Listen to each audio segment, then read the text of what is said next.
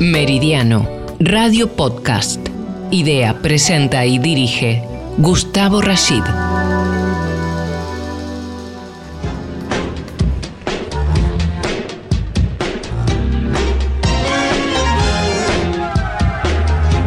Todos preguntan el cómo puede ser. Justo antes de la Primera Guerra Mundial, eh, su economía podía presumir de solvencia y una tasa de crecimiento económico medio del 6% durante los últimos 35 años. Argentina podía verse como una economía avanzada en esos años por detrás de las economías inglesas, Estados Unidos, el Reino Unido y Australia, pero por delante de las economías europeas como la italiana, la francesa y la alemana. Argentina se posiciona entre los mejores y su renta per cápita, ajustada a la capacidad de compra, era del 92% del promedio de las 16 economías más avanzadas del mundo. Hoy las ideologías han hecho su trabajo en los últimos años, deteriorando aquel otrora gran país y potencia, relegándolo a uno de los últimos lugares en el mundo. Y para entender mejor esta realidad, hoy la debatiremos en nuestro programa Meridiano. Con mi querido amigo y compañero de tantas, eh, digamos, historias profesionales, eh, el ingeniero Javier Pascual. Javier, ¿cómo estás? Un gusto tenerte. Muy bien, Gustavo. Un gusto para mí estar de nuevo contigo en la radio. Bueno, Javier nos va a acompañar eh, con su capacidad de análisis y por supuesto aportando datos e información y preguntas, conduciendo este espacio. Eh, y hoy, bueno, tengo el gusto realmente de, presentar quién nos va a acompañar desde allá. Eh, si la gente quiere imaginarse, imagínense justamente, ni más ni menos, que hay un, eh, periodista parlamentario, político, acreditado justamente para medios nacionales e internacionales en el Congreso, en el Senado de la Nación, eh, allá en Buenos Aires, en plena city porteña política, no económica, y es Félix Álvarez, amigo, ¿cómo estás? Un gusto en saludarte. ¿Qué tal? ¿Cómo les va? ¿Cómo están? Buenas tardes para ustedes también acá en Argentina, eh, Gustavo y la audiencia. O sea, tarde, y bueno, también ya estamos de tarde, digamos, ¿no? Bueno, Félix, a mí me, gusta porque la gente, claro, hoy dijimos vamos a hacer un programa de Argentina y los oyentes, eh, los amigos, la gente de la radio dice, qué lindo Buenos Aires. ¿Dónde estás ahora en este momento?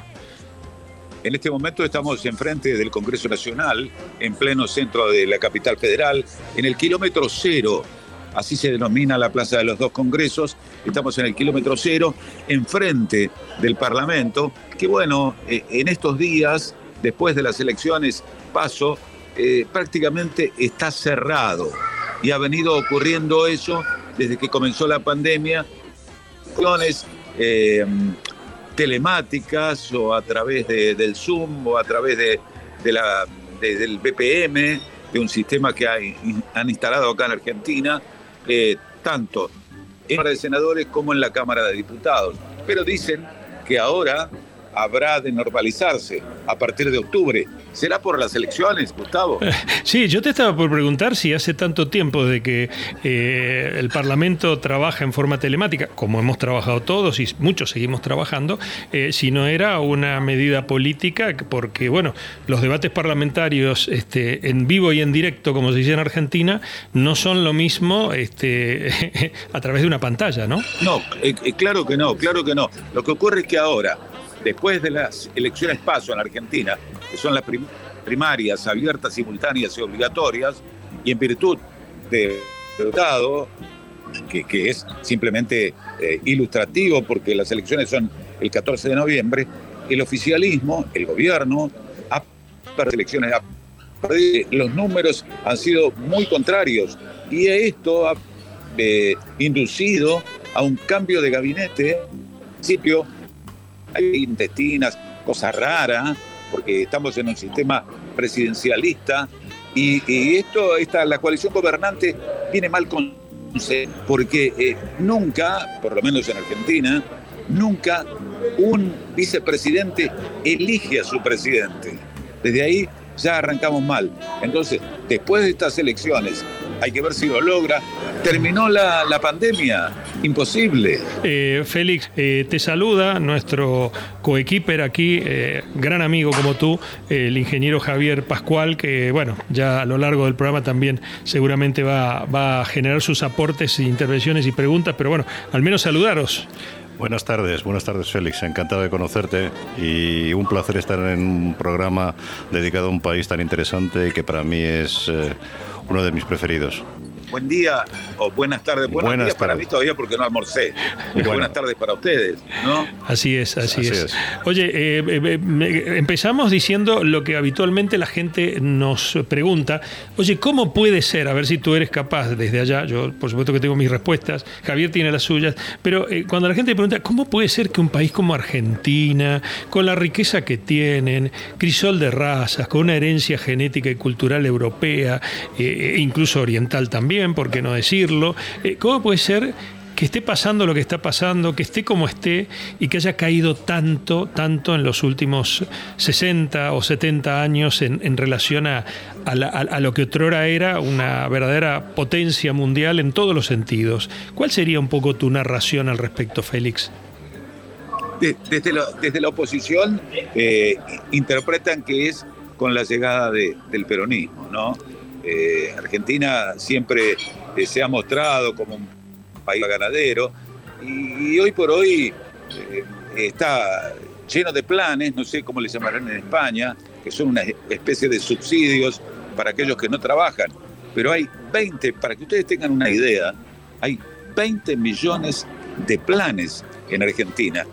Planes significan gente que no trabaja, que recibe un dinero, que no es poco, a lo, que gana un, empleado, un obrero, y que eso ha eh, desactivado lo que vendría a ser la cultura del trabajo, ¿no? Hay dos o tres generaciones que han venido eh, recibiendo esos planes. Entonces, si un padre que tiene un hijo y ese hijo ve que el papá no trabaja y que recibe planes, mal eh, puede o mal no, tiene idea o no quiere Mira, se ha perdido esa cultura del trabajo. Es, inconcebible lo que ocurre en Argentina. Y bien decías vos, Gustavo, eh, eh, hasta la década del 30, diría, de ahí empieza, década del 30 del siglo pasado, claro está, eh, ahí empieza un poco este, este venirse a pique de Argentina y, aquel que esté fuera no lo entiende. Nosotros que estamos acá, sí lo vemos diariamente para tristeza de todos. Sabes que me decía un amigo, que tenemos tantos, por supuesto, porque uno ha desarrollado gran parte también de su actividad profesional allá. Eh, mm, decía, es que tenemos todo calculado, dice. Ahora construir es barato por lo que vale el tema del peso y lo que significa un dólar o un euro. Eh, dentro de unos cinco años lo que construimos barato mm, con el, eh, alguna bonanza económica va a aumentar y vamos a vender fenomenal. Después vendrán 10 años y después nuevamente otro ciclo. O sea, algunos argentinos ya lo, lo, toman como si fueran ciclos de la vida, ¿no? Es decir, bueno, ahora vas a la escuela primaria, luego a la secundaria y luego a la universidad. a mí me parece que ese acostumbramiento, Félix, del que habla, y te estoy hablando de gente cualificada, de dinero, empresarios, constructores, eh, es una suerte de, visión eh, un poco, no digo especulativa, todo el mundo especula y trata de sobrevivir y que sus negocios vayan bien, pero se están acostumbrando a un país que toma y daca. Eh, con lo cual a mí me parece que es, es, un, filo peligroso, ¿no? Acá en, la última, esto agravado por la pandemia, hace un año y medio que no hay clases Gustavo y a la audiencia, un año y medio que no hay clases y que sí, a eso le, le, ponemos también el condimento de que hay mucha gente que no trabaja y, que el narcotráfico no es un país, Argentina ya, no es un país de tránsito, también está generando eh, la droga, hay cocinas de drogas, por lo tanto eh, la situación se complica aún más con todo eso. Félix, una pregunta, Javier, eh, hablando. Mira, a mí me gustaría entender mejor el problema y, he, estado, he, estado, viendo una serie de datos, pero te comento algo muy simple. Tú estás diciendo ahora mismo que el nivel de pobreza es alto, lo que estabais hablando también Gustavo y tú es que hay, bueno, hay mucho conformismo dentro del pueblo argentino, yo creo que es cierto, mucho conformismo. Y, luego te digo también mi impresión de haber estado allí siempre de visita ¿no? y trabajando, pero de visita. Pero, mm, ¿qué hace la gente con dinero? La gente rica, porque siempre que hay pobres o hay un nivel de pobreza alto, también hay gente que tiene dinero. Al final, el problema de, el problema de, Argentina es que la gente que tiene dinero al final lo saca fuera y abandona el país, no genera inversión, no genera riqueza internamente. Eh, y, remato. Mm, Siempre me ha dado la, impresión, me decía algún amigo mío argentino, de que había una generación hace ya unos años, ¿eh? que ya se iba a sentir realmente argentino. ¿Realmente la gente se siente argentina o es un accidente? Porque yo creo que también el sentimiento de, patria, de argentino, eh, eh. haría que la inversión fluyera más hacia adentro y no hubiera a lo mejor, a lo mejor me equivoco, pero yo creo que la gente que maneja dinero y que maneja negocio, yo creo que al final vive más fuera que dentro y guarda el dinero más, eh, más fuera que dentro y al final no se genera esa riqueza quizá por la inestabilidad, decía Gustavo antes, ¿no? Política y falta de regulación y de, estabilidad legislativa, ¿no? Te mezcla muchas cosas. es en parte verdad hay mucha gente que saca el dinero al exterior, pero eh, lo que ocurre es que eh, los sucesivos gobiernos, no solamente el actual, eh, cambian las reglas de juego. Entonces, si te cambian las reglas de juego, ¿quién puede venir a invertir? Además, cuando, cuando llega a Argentina o ve a través de los medios de comunicación constantes movilizaciones, algunos sindicatos que tienen un poder importante, y que a, un, a una empresa van y la bloquean, no dejando salir su mercadería, aquel que, que, quiere invertir eh, evalúa todas esas cosas, aún siendo argentino, mucho menos, y entonces optan por lo que vos decías, sacar el dinero afuera. Para proteger seguramente el valor de una moneda que hoy en términos reales, eh, ¿cuánto, ¿cuánto vale, por ejemplo, un, un, euro? Eh, bueno, mejor dicho, vamos a explicar a la gente que si tú quieres comprar, siendo argentino, eh, dólares, porque te quieres ir de viaje, solamente te permiten comprar 200 dólares. ¿Cuánto vale un dólar allá si lo tienes que comprar por la línea oficial, Félix? Sí, si lo tenés que, si lo tenés que comprar, eh, eh, digamos, en, el banco de esos 200 dólares que te permiten, y está en 150 y pico, 160, pero si lo vas a comprar en el mercado negro o, en el blue, que le llamamos acá en Argentina, eh, está en 65. Y lo mismo el euro, un poco menos, pero el euro en la calle en los arbolitos que le llamamos acá en Argentina, está cotizando 220 pesos, un euro. Así que te imaginas que eh, se hace complicada. Eh, un, trabajador ahora puede estar ganando acá en Argentina a cientos y pico de dólares con la cotización del mercado oficial, porque a eso hay que agregarle un 35% que le agrega el gobierno argentino. Acá todo tiene más impuestos, por lo tanto encarece todo. Esa es más o menos la cotización. Os digo un dato curioso que, he cogido viendo, preparando este programa. Desde 1935, como tú decías, que la economía ha ido sufriendo y un nivel de inflación muy alto, el nivel de inflación en tanto por ciento son 398 billones en por ciento, desde 1935. Por eso decía algún economista que estaba leyendo, eh, argentino por supuesto, que claro, que la política era de Alberto Fernández de crear dinero y de imprimir más dinero para subsidiar a la emitir gente. Y emitir. Al final, emitir y emitir, estás emitiendo una moneda que cada vez vale menos. O sea, no, no, y genera una hiperinflación que en términos, en la, época del gobierno de Raúl Alfonsín, llegó a su hecatombe, eh, en donde se, Argentina tenía eh, un 350% de inflación mensual. Sí, efectivamente. Tú ibas a comprar una barra de pan, la comprabas, ¿cuánto es? Supongamos un peso, te dabas vuelta así y volvías al, mostrador y ahora cuánto vale, un peso y medio. O sea, eh, todo aumentaba minuto a minuto, ¿no? Pero bueno, estamos aquí en eh, Meridiano. Meridiano. Análisis de la política internacional de una forma diferente, con los protagonistas del lugar. Meridiano, Radio Podcast. Idea, presenta y dirige Gustavo Rashid. ¿Cuántos eh, planes decías, Félix, que eh, hoy se emiten mensualmente en Argentina aproximadamente? 20, 20 millones. El país tiene 45, 46 millones de habitantes. Claro, claro, claro. A mí me gustaría, porque este es un programa que sale en las más importantes ciudades españolas y por supuesto online y luego a través de nuestro radio podcast, eh, que la gente pensara, imagínate, Javier, este, esa cantidad de, planes de desempleo en España que tiene casi la misma población que Argentina, 45 millones de habitantes.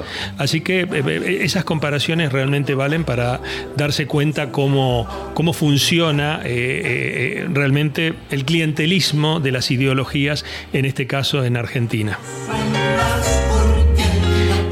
Félix, me gustaría que hablásemos un poquito, ya que hemos de alguna manera eh, eh, introducido para ya en los últimos minutos del programa hablar de la coyuntura actual, eh, tratar de hacer un paralelismo.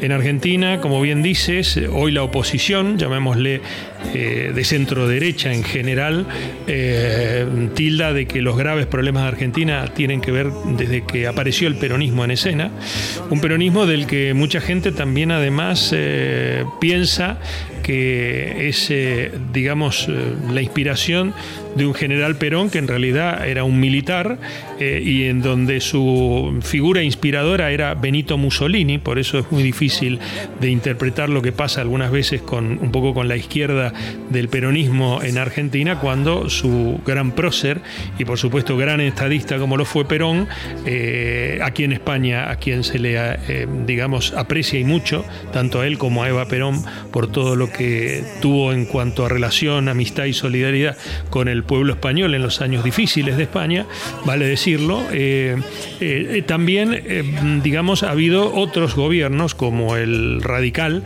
que ha sido, digamos, es el segundo partido más importante, una comparación de lo que podría ser una democracia cristiana europea típica, más bien en el centro y hacia la izquierda en algunos casos, esbozado por muchísimos presidentes que, que han sido realmente muchos de ellos un fiel testimonio de, lealtad y fidelidad, pero sin la fuerza de ese cacique y caudillo que necesita Argentina. Después en los últimos tiempos Macri, etcétera. ¿Tú piensas que Argentina, como dicen muchas teorías eh, de, escritores y analistas eh, históricos y de política histórica de Argentina, necesita como primer mandatario a un cacique, a un capanga, a un patrón de estancia para que realmente las cosas funcionen? Porque es un poco la historia de lo que ha pasado con algunos grandes estadistas que han sido presidentes del país, pero que han sucumbido en su, en su gestión, digamos, este, habitual. Y claro, eh, Gustavo, desde cuando arranca el y bien marcabas vos, eh, Perón estuvo de agregado militar, tuvo contacto con Mussolini durante, eh, también con, con, es un, movimiento que nace, dicen como una posibilidad de que Perón capte a la masa obrera que podría haber estado después de Alfredo Palá, algunos otros diputados, dirigentes socialistas, virado hacia la izquierda. Entonces aparece Perón como un freno, un movimiento de centro, o Perón siempre hablaba de una tercera posición, y, acá uno, lo conocés bien vos, pero para la gente le digo, había un eslogan que decía, ni yanquis ni marxistas, peronistas. Pero el, peronismo, después de la muerte de Perón, ocurre en el año 74, cuando él estaba a cargo de su tercera presidencia en Argentina, eh, comenzó a virar eh, a conveniencia eh, liberal en la época de Menem, vira hacia, hacia el liberalismo, cuando uno de los principales representantes del partido de la UCD, que era la Unión de... Y bueno, ahí vira hacia la derecha, ahora vira hacia la izquierda. Es eh, como, como yo siempre digo que en, el Congreso, por ejemplo, es una casa política. Y, si uno, para graficarlo, y, esto tal vez sea eh, una chanza, una broma, uno sube un ascensor, aprieta un botón, va al tercer piso, supongamos, y el ascensor sale disparado hasta el piso 18, aunque el edificio solo tenga 15 pisos. puede ir un poco para la izquierda, un poco para la derecha. Eso es eh, eh, eh, un poco lo que es el peronismo, ¿no? Ahora, con la presencia de, Alberto Fernández, que es quien fuera durante mucho tiempo el, jefe de gabinete del presidente Kirchner, la figura del presidente se desdibuja porque la vicepresidente, que es la que tiene los votos y es la que ha propiciado todos estos cambios que se han dado en Argentina después de este, resultado de estas elecciones paso que lo dieron por perdedor al oficialismo. Habrá que ver si hay tiempo y las medidas que se están implementando sirven para revertir eh, el resultado de la última de la última paso. Eh, es un poco difícil, además si uno toma en cuenta, eh, es, triste este, este comentario que te voy a hacer, pero eh, al, momento de la elección de noviembre va a haber, por causas del COVID Argentina, más de 120 mil muertos.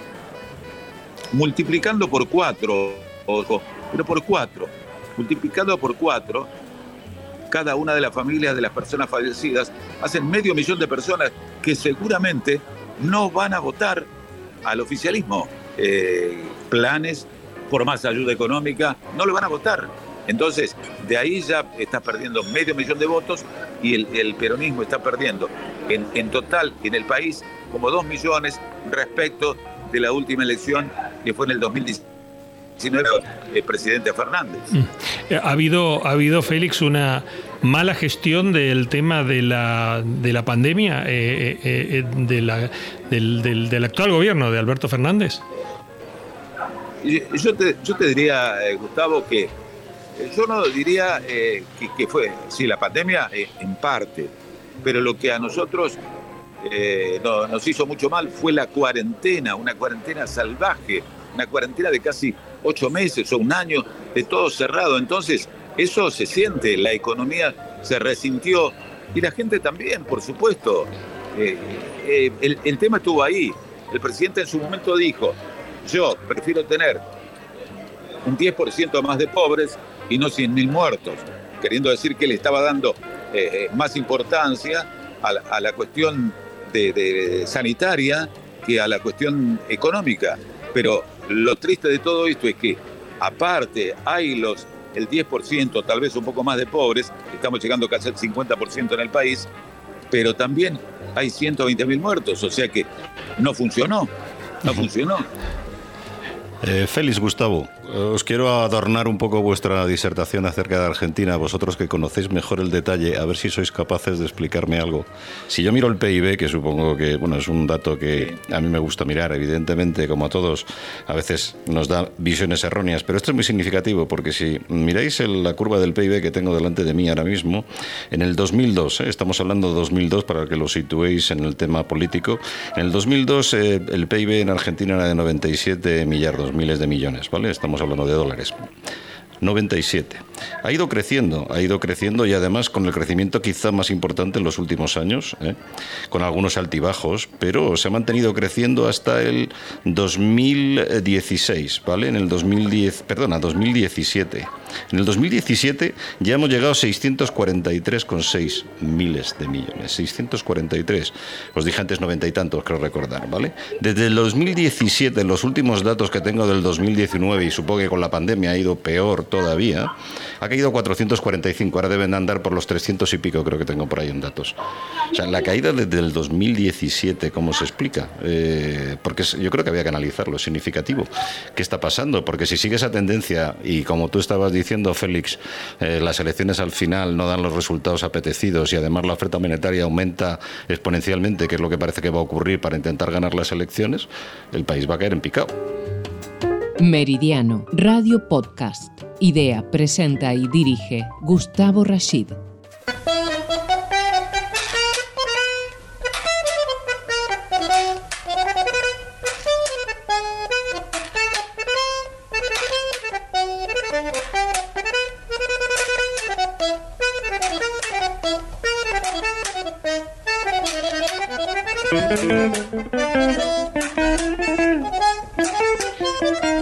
Bueno, eh, esta cortina fue muy utilizada en Argentina por un eh, eh, maestro periodista que inspiró en muchísimos de mm, los que hoy somos periodistas, un poquito más jovencitos que él, él ya por supuesto falleció hace algunos años, Bernardo Neustadt, lo que significó el, digamos, el renacimiento de los programas políticos por televisión. Era verdaderamente, tenía unos datos de share brutales eh, en cuanto a audiencia.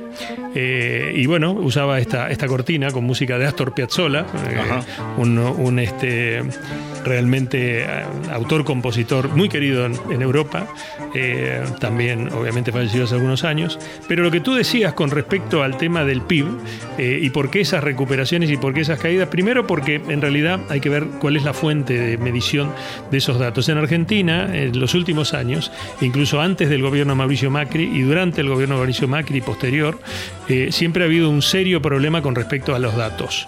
Los datos han sido siempre tergiversados, siempre manipulados para, indudablemente, eh, digamos, eh, uso y consumo de, la gente.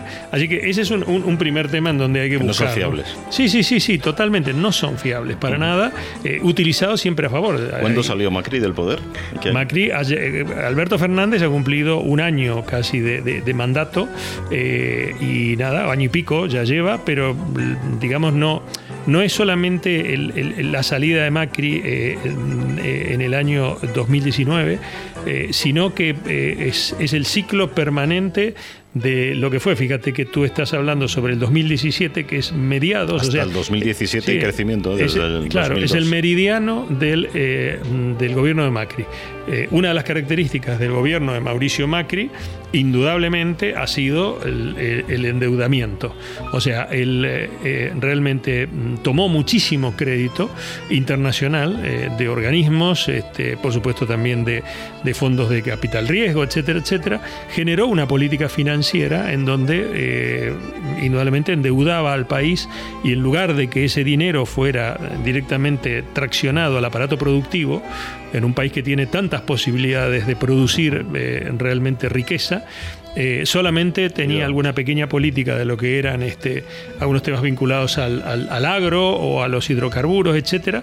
Hizo una campaña importante con el tema de las energías renovables, pero siempre endeudando, endeudando y no generando un retorno eh, que es parte de lo que hoy coyunturalmente eh, esta gente está padeciendo con respecto al Fondo Monetario Internacional.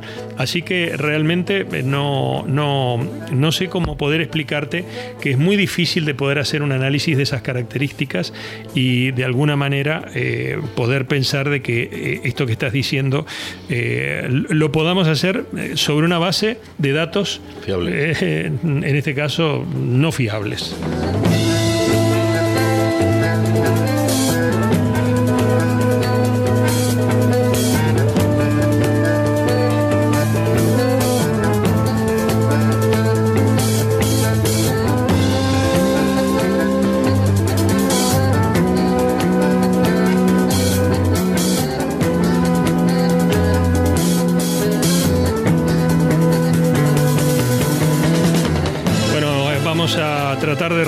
Esto es otro de los temas importantes.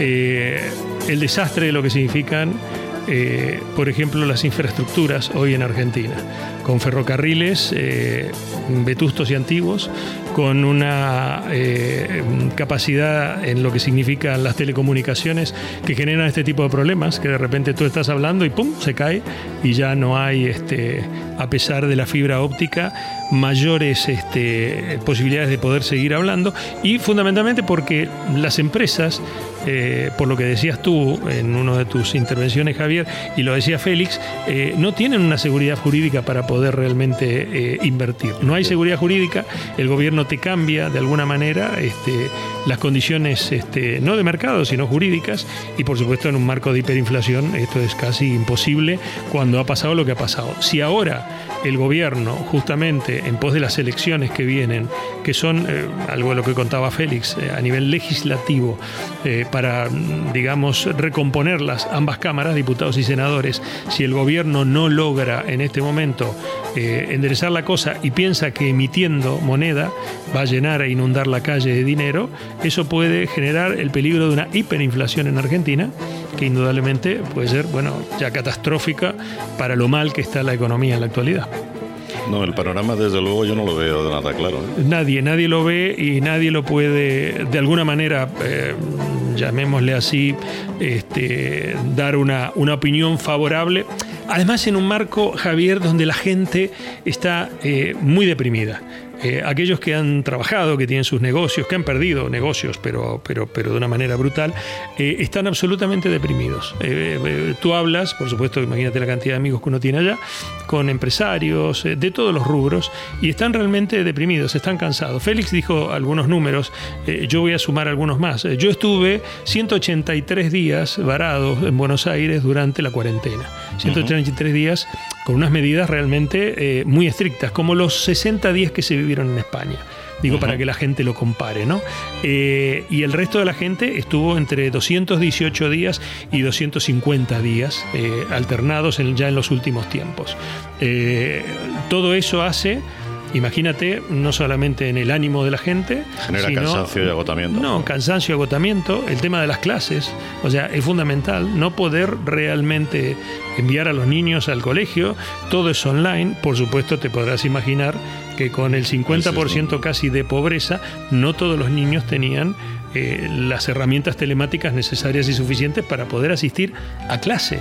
Entonces eso genera todo un atraso en algo tan importante como significa la educación, mayor todavía. O sea, es como ir, eh, es, como lapidario, es una lápida arriba de la otra en, lo que significa, no digo el crecimiento de un país, porque para que Argentina en algún momento crezca, realmente eh, va, va, a ser muy difícil, pero toda esa sucesión de cosas hace que realmente sea muy complicada la situación de Argentina en estos momentos. Hemos retomado la comunicación con nuestro amigo Félix Álvarez. Estaba, estabas hablando acerca, yo hice una pequeña aproximación de lo que tú decías, eh, Félix, de que la posibilidad de que el gobierno se tiente a inundar la calle de dinero, emitiendo, eh, por supuesto, en vistas de las elecciones y pensando que eso va a alegrar un poquito a la gente y las va a arrimar a votar en favor del oficialismo, eh, puede generar un peligro de hiperinflación que terminaría, de, digamos, de, de dar el golpe de gracia a lo que significa la economía argentina en estos momentos, muy complicada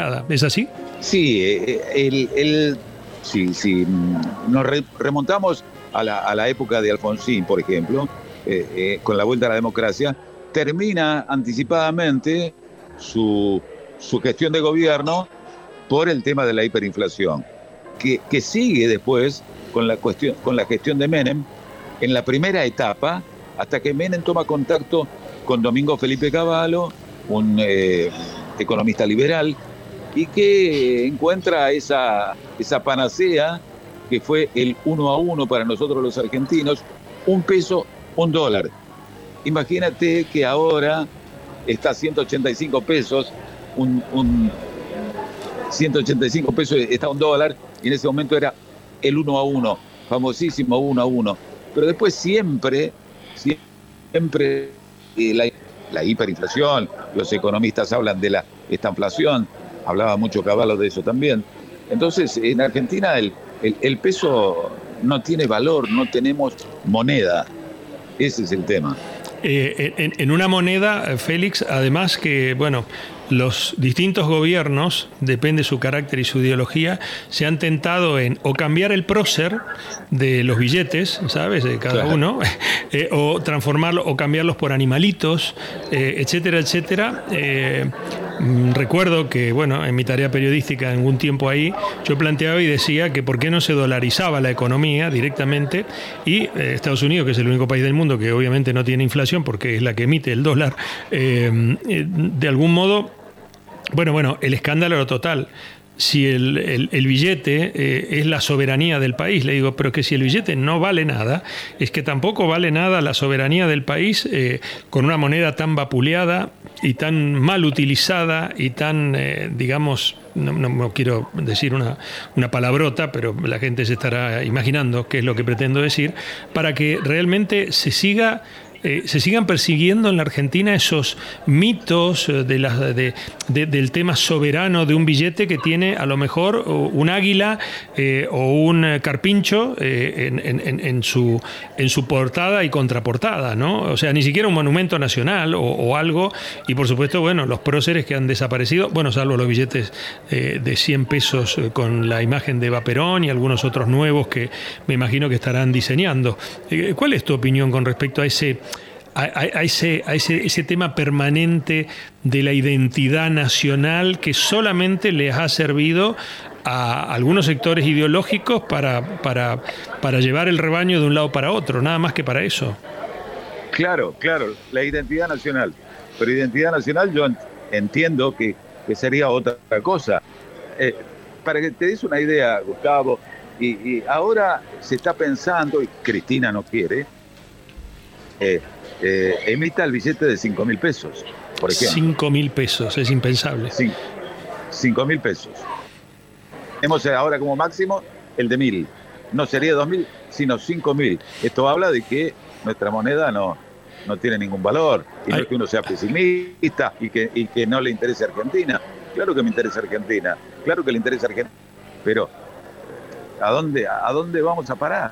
Eh, eh, ¿qué, mm, apuestas hay con respecto, o apostillas, con respecto a lo que significa, qué imagen va a llevar el billete que está proponiendo eh, la actual vicepresidenta Cristina Fernández de los 5 mil pesos? Ah, ¿Ya hay algún dibujito, algún prócer, algún animalito? ¿Qué hay? No, no, no, no, todavía nada. lo está frenando Cristina. Ah, lo está frenando. Yo te interpreté, te escuché mal porque la comunicación está mala. No, no, no. Ella, lo está frenando. Ella lo está frenando. Bueno, ¿y, quién, propone eso? ¿Y quién propone eso? ¿Un billete de 5 mil pesos? Bueno, algún sector del gobierno lo estaba poniendo, pero eh, acá hay, claro, tal vez desde afuera eh, no, se puede entender qué ocurre acá, ¿no? Pero eh, Cristina es la Cristina Fernández, la expresidenta, es la que controla, la que maneja todo. En este nuevo gabinete, en este nuevo gabinete que ha comenzado a operar eh, en esta semana, eh, Cristina ha dejado a sus eh, más cercanos, que habían presentado renuncias, son afines a ella. Por lo tanto, el presidente cada vez se desdibuja más, cada vez pierde poder y mm, no tiene, no tiene la espalda política suficiente como para haber aguantado el debate que se produce después de la elección porque en la elección, esta de paso, tanto el candidato de la capital federal por Ciudad Autónoma de Buenos Aires, en la capital de Argentina, más eh, la candidata de la provincia de Buenos Aires, que, que tengan idea los, los amigos españoles, tiene eh, la, provincia de Buenos Aires eh, tiene un territorio como el de España completo. Sí, sí, es, es grande como España. Y además tiene el 38 o 39% del padrón electoral nacional. Al no haber trabajo en el interior, la mayoría de la gente emigraba hacia Capital Federal o hacia el conurbano que le llamamos en Argentina, que son la capital federal, pero que ya forma parte de la provincia de Buenos Aires. Entonces, si eh, durante la gestión del presidente Menem se formó eh, algo que le llamaban la reparación del un ente de reparación del conurbano bonaerense, con un dinero que entraba en ese momento, uno a uno de Argentina, dos millones de pesos, dólares por día para mejorar la condición de vida de quienes habitan en, en, la provincia de Buenos Aires o en la cercanía de la capital. Y sigue la gente viviendo igual, mal, aparte del problema de la falta de seguridad, pero hay sectores que no tienen agua potable.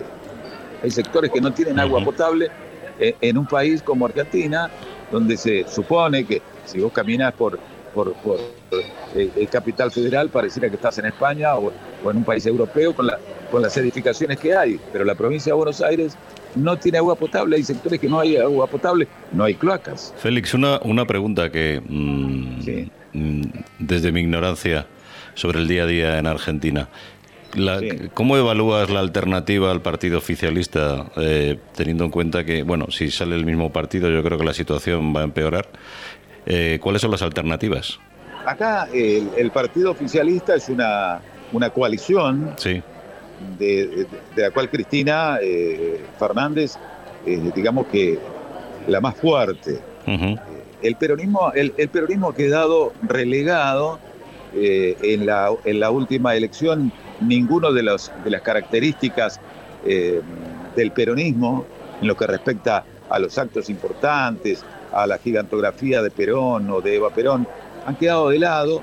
Y, y Cristina dicen que se encamina hacia Venezuela, otros dicen que, que no, que en Argentina eso no se va a poder dar, lo mismo decían los venezolanos cuando le decían que Venezuela iba a ser Cuba. En este caso, al tratarse de elecciones legislativas, la, importancia eh, radica en el Parlamento. Eh, si, si los datos, si los datos que se han dado en la elección esta paso se repitieran en las elecciones del 14 de noviembre, el oficialismo perdería en una Cámara, en la Cámara de Senadores, perdería seis eh, señores senadores, con lo cual quedaría en una minoría, sería la primera minoría. La Cámara de Senadores en Argentina tiene 72 integrantes y vos con 37 que tenés el quórum propio y podés arrancar la sesión. Cámara de Diputados se renueva la mitad de la Cámara de Diputados, que son 257 señores y señoras diputadas, se renuevan 127. Ahí, ahí estarían las fuerzas un poco más parejas. Si Cristina logra mantener eh, eh, eso, eh, la, mayoría en, en Senado, la cosa va a ser mucho más fácil para el oficialismo. En el año 1983, nunca el peronismo perdió la hegemonía de la Cámara de Senadores. Nunca. Y por e, ahí estaba en la Comisión de Acuerdos.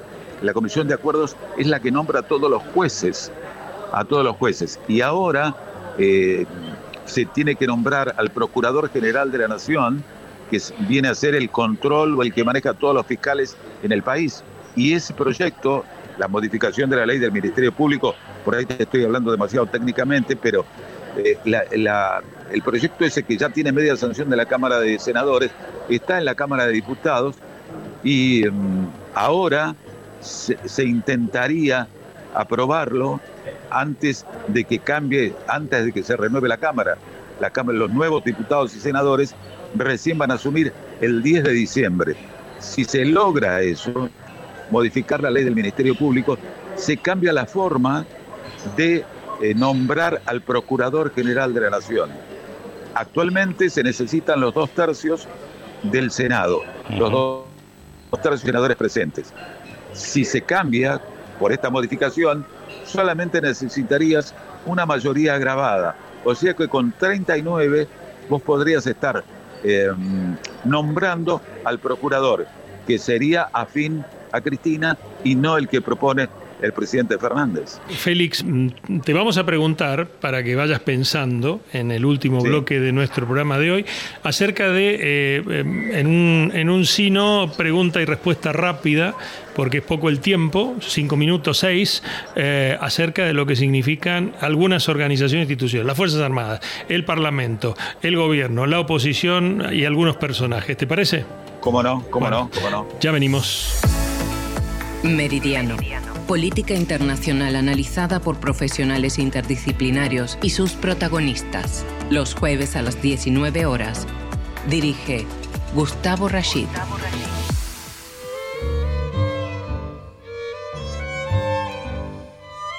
Meridiano, Radio Podcast. Idea, presenta y dirige Gustavo Rashid.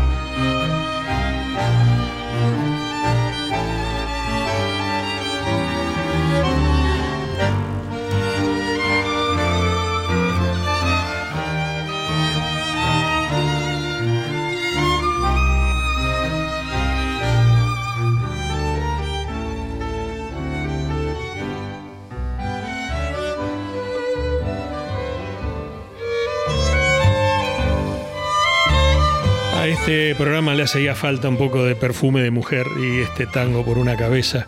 Este, que Al Pacino baila. Eh, ¿Es verdad? Eh, Al Pacino baila este, ciego eh, con esa mujer que él se imagina. un pasaje fantástico de lo que significa el, tango, en, en, este caso en el cine, y por supuesto en el alma de la gente y en el recuerdo de todos aquellos que han visto esta película.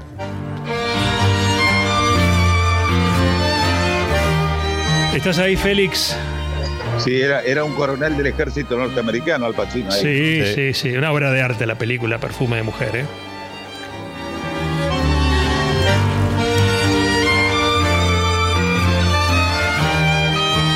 Ya ves que los operadores y los técnicos que tenemos aquí en la radio en España son lo más. Bueno, Félix, eh, la primera pregunta, eh, eh, quizás un poco más generalista para reducir el espacio, porque tenemos seis minutos siete. ¿Quién manda en Argentina hoy? Cristina. Bien. ¿Quién, quién digamos, lleva la hegemonía económica del sector, del punto de vista del sector productivo? ¿El campo, la huya?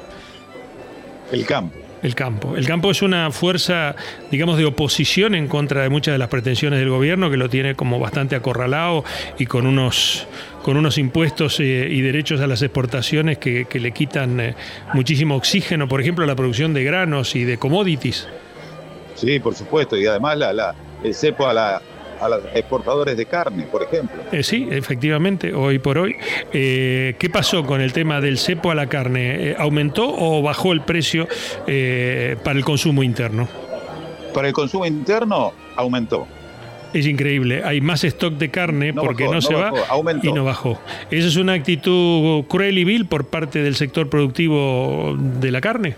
La gente del sector de, carnes y el sector agropecuario eh, tienen una, cuestión eh, con Cristina, es con Cristina, es con Cristina y eso viene desde la 125. ¿Vos, pensás que la, la, eh, la guerra y de las ideologías eh, en algún momento eh, va a fenecer, va a amainar eh, para que realmente se dé cuenta, digamos, la política argentina y sus dirigentes que lo que hace falta es trabajar juntos para rescatar un país que está realmente tan, tan mal?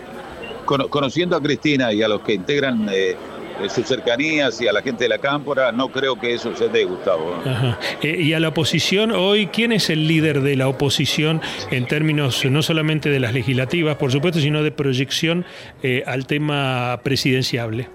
Bueno, hay varios, hay varios. Patricia Bullrich asoma desde de un sector del de, PRO, pero también eh, está el senador Lustó, que también es, sería un buen candidato y eh, Horacio Rodríguez Larreta, que es el jefe de gobierno de la Ciudad Autónoma de Buenos Aires, también el, diputado eh, Cornejo de Mendoza, que, responde al radicalismo. Esas serían las figuras ah, para, responder, para mm, representar a la oposición. Ahora se habla acá del oficialismo, y, con esto cierro, que el nombramiento de Juan Luis Mansur, que fuera gobernador de Tucumán y es el actual jefe de gabinete, sería el potencial candidato del peronismo para el 2023. ¿Y Macri? ¿Qué pasó con Mauricio Macri? Y Macri está ahí, pero no, no creo que, que le dé a Macri. ¿eh? Desapareció un poquito de la escena. Sí, desapareció un poco, un poco lo escondieron también en la campaña por el hecho de que eh, iban a tirar el, tema de, del, del préstamo del Fondo Monetario Económica Así que sí, apareció en la última etapa, en dos o tres actos. Si tuvieras que hacer un análisis eh, eh, cruel y crudo eh, desde el punto de vista periodístico y con tu trayectoria, Félix, y bueno, que tantas veces hemos hablado y estado juntos, ¿qué dirías con respecto a Argentina y su futuro, siendo cruelmente objetivo? Yo, yo no, lo, no, no le veo no, no le veo un buen futuro, Gustavo. No le veo un buen futuro. Si siguen así las cosas y estas peleas de los dirigentes, además, no todos los dirigentes, pero la gran mayoría solo les interesa a ellos, sus cosas. Eh, yo veo las peleas en el Parlamento y, hago contacto con, con, los ministros y todo, y no, no, no piensan, no piensan en el futuro. Además, si, si ahora está eh, Cristina o, Fernández, cuando cambie, se cambia el, proyecto y, se deshace todo lo que se hizo para empezar otra cosa nueva. Y así no, no, no puede funcionar. Las Fuerzas Armadas, bastante obviamente deterioradas en los últimos 20 años, eh, eh, ¿qué dicen hoy en la República Argentina? ¿Tienen alguna participación o, como dicen algunos, hay peligro de golpe de Estado? No, no, no, no, Gustavo, no tienen, para graficar, y muy cortito, no tienen poder de fuego, 20 minutos, no más que eso. Bueno, claramente. Félix, eh, no es el primer programa que vamos a hacer de Argentina, por supuesto, menos eh, de saber que estás en nuestro staff de colaboradores de Meridiano, eh, así que te agradecemos inmensamente. no sé, comete una pizza por ahí, comete un ah. asado, o ahora que es la hora de almorzar, o un choripán, y nosotros lo vamos a compartir contigo. Bueno, bueno, yo les agradezco y vamos a mejorarlo eh, desde el punto de vista técnico, ¿no? por ahí el, lugar donde yo estoy ubicado, ¿no? que no es buena la, conexión. Para la próxima la mejoraremos. Lo bueno es mejorar. Gracias, Félix, y aquí Javier también te saluda. Un abrazo, Félix. Un abrazo, encantado. Javier. muchas gracias, encantado.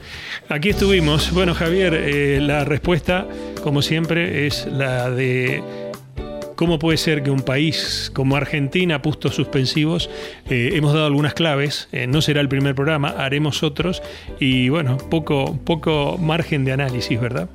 Sí, no, a mí sobre todo lo que no me queda claro es cuál es la alternativa. No me gusta lo que hay, pero por lo que os he preguntado a vosotros, la alternativa puede ser peor. Quizá por eso Félix nos dijo que no, no, ve, no ve una solución al respecto. Gracias por escucharnos y acompañarnos. La semana que viene, más meridiano. Meridiano, Radio Podcast. Idea, presenta y dirige Gustavo Rashid.